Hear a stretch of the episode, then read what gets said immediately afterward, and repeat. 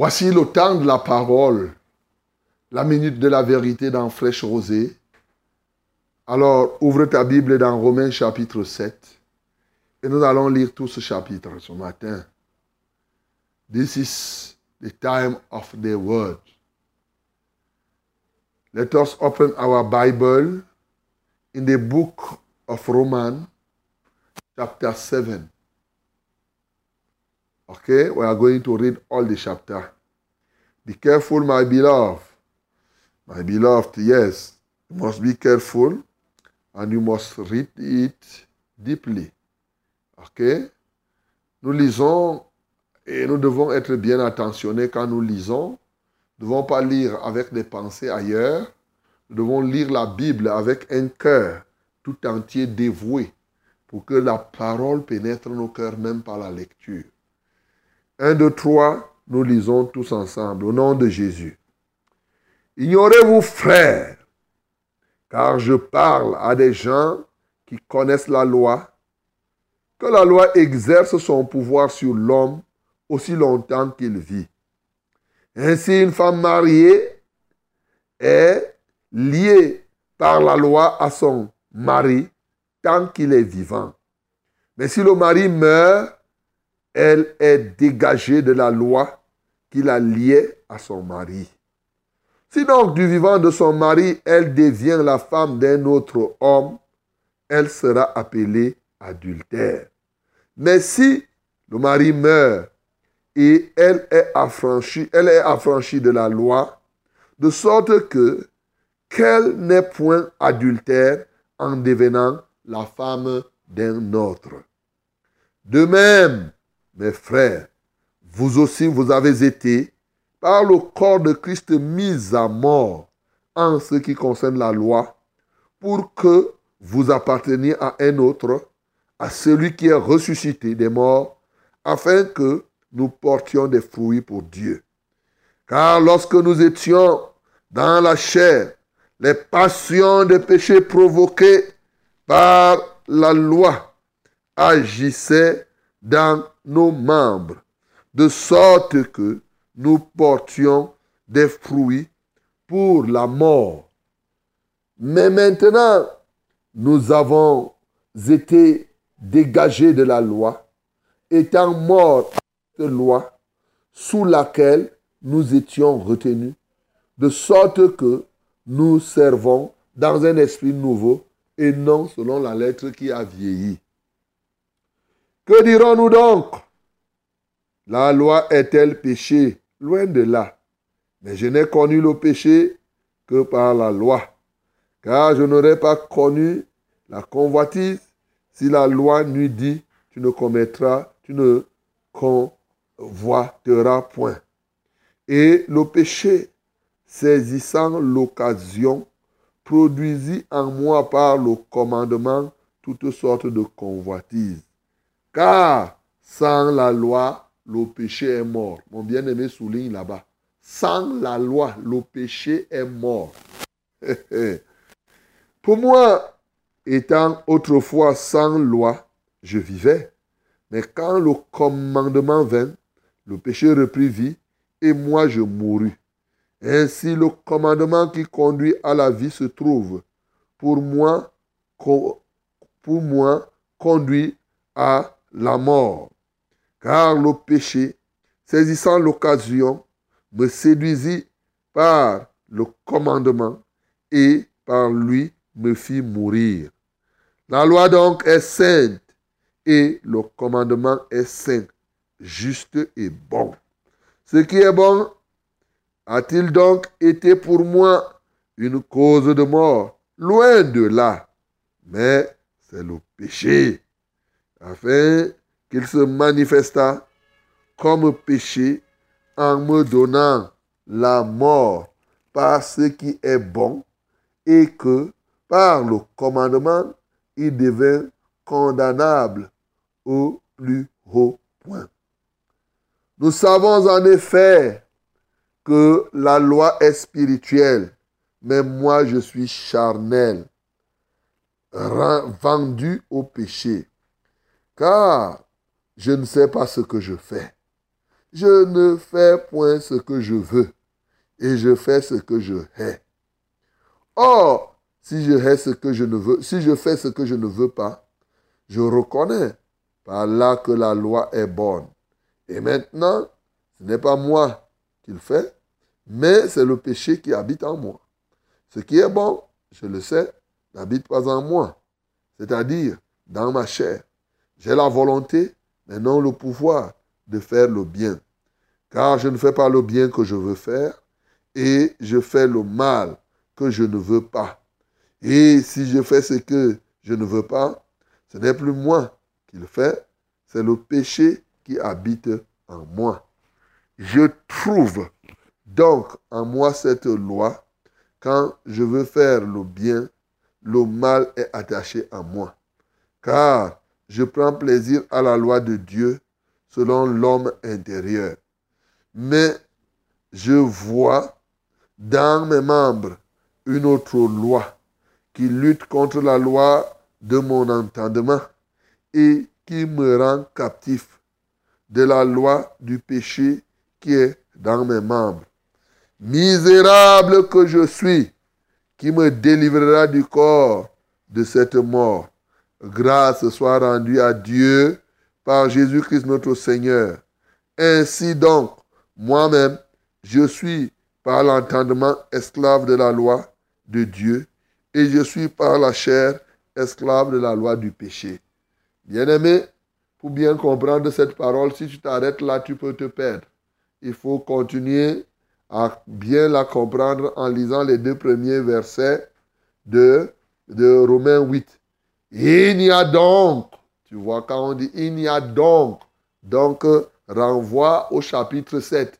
Il n'y a donc maintenant aucune condamnation pour ceux qui sont en Jésus-Christ. En effet, la loi de l'esprit de vie en Jésus-Christ m'a affranchi de la loi du péché et de la, et de la mort. C'est bien de lire ensemble. Bon, surtout que demain, nous ne serons pas ici. Donc, c'est pourquoi j'ai tenu à lire. Mais il y a donc. Donc, ça, ça, ça renvoie à ce que nous venons de lire. Voilà, mon bien-aimé. Cette parole est vivante. Elle expose une très grande doctrine de la foi chrétienne, mais qui est en rapport, bien sûr, avec ce que nous avons lu dans Romains chapitre 6, et même dans Romains chapitre 5, la justification par la foi.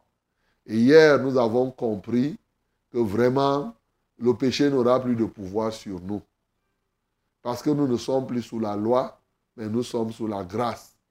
Parce que nous avons offert nos corps, nos membres, chacun de nos membres, comme instrument de justice, comme esclave de justice. Première chose que je veux faire, c'est ce que les uns et les autres peuvent mal comprendre au travers de ce texte. Parce qu'il y a trop de mauvaises interprétations de ce que nous avons lu, notamment dans la deuxième partie. Mais pour mieux comprendre même la deuxième partie, comprenons la première. Parce que les gens commencent à lire seulement là où dit que eh, le bien que je veux faire, je ne le fais pas, mais le mal que je ne veux pas faire, c'est ça que je fais. Alors, il semble avoir donné raison à ceux-là qui passent le temps à dire que j'ai la volonté de faire, et comme c'est écrit, mais je n'ai pas le pouvoir. Donc, par conséquent, quand je fais, ce n'est pas moi qui fais, c'est le péché qui est en moi. et la question qu'on se pose, de quoi Paul parle-t-il ici? De qui parle-t-il même ici? Uh-huh. Mais mon bien-aimé, d'entrée de jeu, nous savons que nous voulons faire de ce chapitre, comment rendre ce chapitre pratique. C'est ça. Comment pratiquer ce qui s'y trouve. Parce que si on rentre simplement dans la doctrine, on n'aura pas apporté grand-chose. On en a déjà parlé plusieurs fois ici. L'apôtre nous prend, nous fait l'analogie de la vie spirituelle à celle du couple. Et bien sûr, il nous dit, par la loi, le mari et la femme sont liés. Tu vois, quand tu pars se marier là au nom de la loi, on vous unit. Mais il dit que le mari, la femme est liée à son mari du vivant de son mari. Et dès que le mari meurt, la femme est libre d'épouser quelqu'un d'autre et sans qu'elle ne soit considérée comme adultère. C'est ça la vérité de la parole. Hein. Même dans les faits, si aujourd'hui quelqu'un meurt, il dit que je veux que les jeunes veuves soient mariées. Il n'y a pas de problème. Il suffit que tu te maries comme Dieu veut. Et la mort, bien entendu, annule la loi qui vous liait. Et c'est difficile de comprendre que, heureusement que nous sommes vendredi, ça tombe qu'on parle de ça vendredi, pour savoir si les cadavres, est-ce que tu as besoin de faire les grandes écoles pour savoir si les cadavres sont encore, est-ce que les cadavres sont assujettis même au niveau de la loi? Non. Le cadavre n'a plus à foutre avec votre loi ici. Vous-même, vous savez. Déjà, même au tribunal, hein, est-ce que tu sais que quand tu es poursuivi pénalement, si tu meurs, les poursuites là s'arrêtent Qui parmi vous a poursuivi le cadavre pour dire que viens, viens, tu, tu es là dans la tombe. Je te poursuis, je vais te mettre en prison. la mort est venue libérer quelqu'un. Donc c'est la même chose qu'il prend ici. Et il dit notre vie est comme cela. De deux choses l'une. Est-ce que tu es mort ou tu n'es pas mort au péché Et c'est pourquoi il dit de même, mes frères, vous aussi, vous avez été par le corps de Christ mis à mort en ce qui concerne la loi. De même, qu'il il a pris cet exemple, ce cas-là, pour traduire une réalité spirituelle. Il dit que, comme nous avons dit hier, nous sommes morts en Jésus-Christ.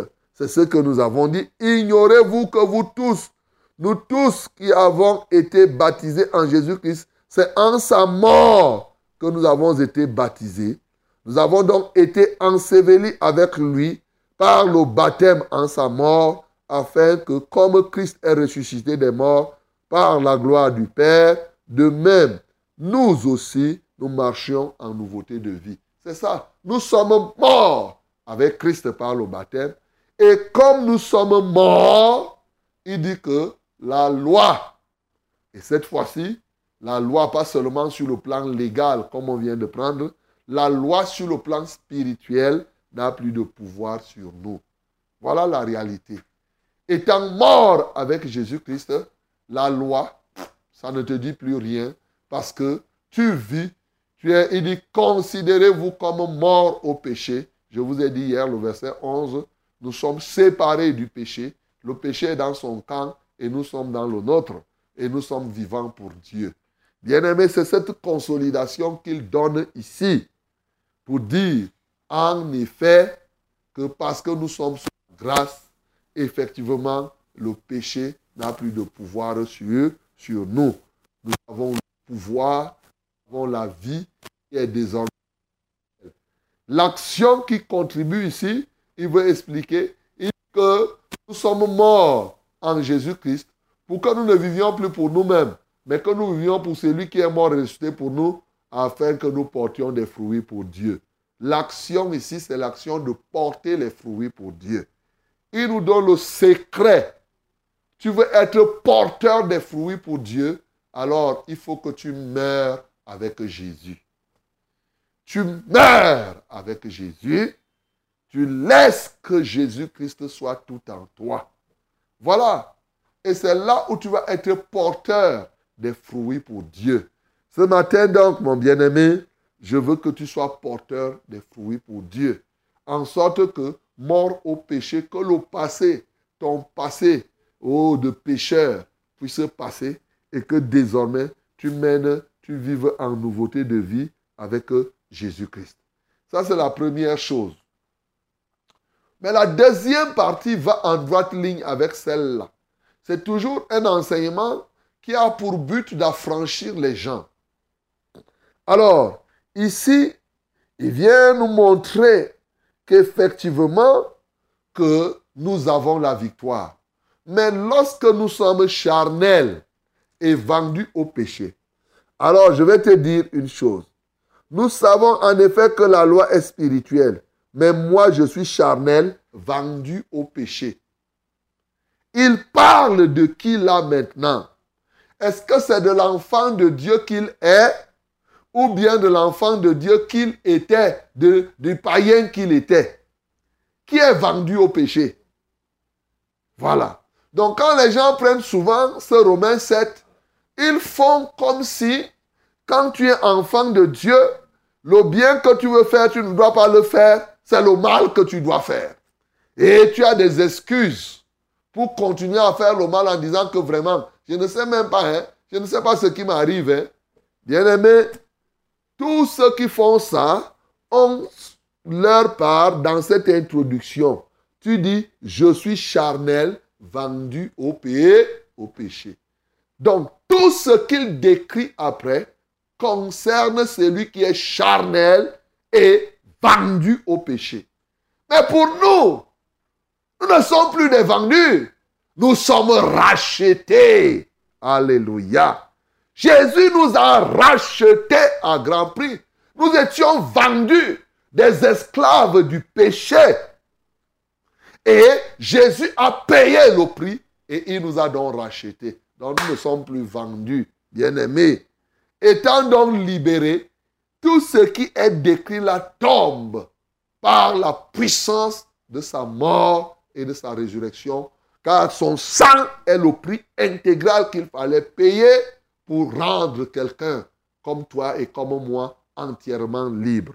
Donc, le descriptif là que le mal que je veux faire, je ne le fais pas. Le bien, le mal, le bien que je veux faire, je ne le fais pas, mais le mal que je ne veux pas faire, c'est ce que je fais. Ça, c'est quand quelqu'un est charnel. C'est ça que je suis en train de dire. Quand quelqu'un est charnel, il a la volonté, il n'a pas le pouvoir, bien sûr, puisqu'il aura beaucoup d'intentions, mais il ne va pas les mettre en pratique. C'est ce que ça signifie ici. Et c'est comme ça que plusieurs sont aujourd'hui. Beaucoup de bonnes idées. Il a la bonne idée de ne pas mentir, mais il ment. Il a la bonne idée de ne pas parler, de ne pas bavarder, de ne pas faire ceci, mais il ment. Il fait encore les choses. À un moment, on a fini par croire à la fatalité, mais non, c'est parce que vous êtes charnel, vous n'êtes pas encore mort avec Jésus. Il faut mourir avec Jésus. Voilà ce qu'il est en train de te dire ici mon bien-aimé.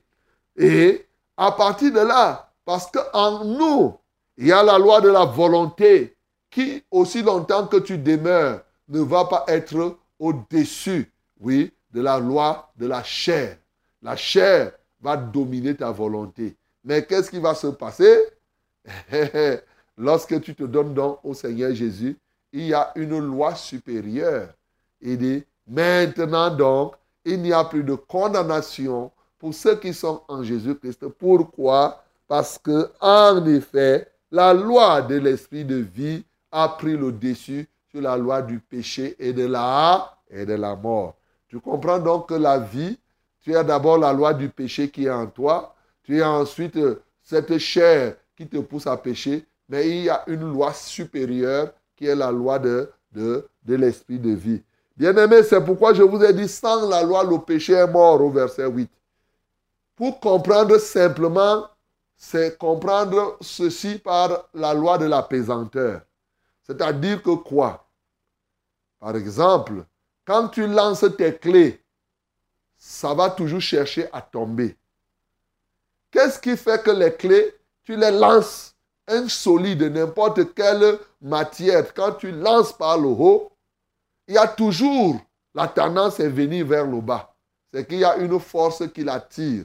Cette force-là s'appelle donc la force de la pesanteur. L'homme est comme ça. Tu es un solide. Tant qu'on te lance par le haut, il y a une force invisible qui t'attire vers le bas. C'est cette force invisible qui est souvent en toi, qui te pousse à faire le mal que tu ne veux pas faire. Tant que cette loi va persister, tu veux t'élever, ça t'attire toujours vers le bas. Mais la Bible nous dit, sans la loi, le péché est, mort.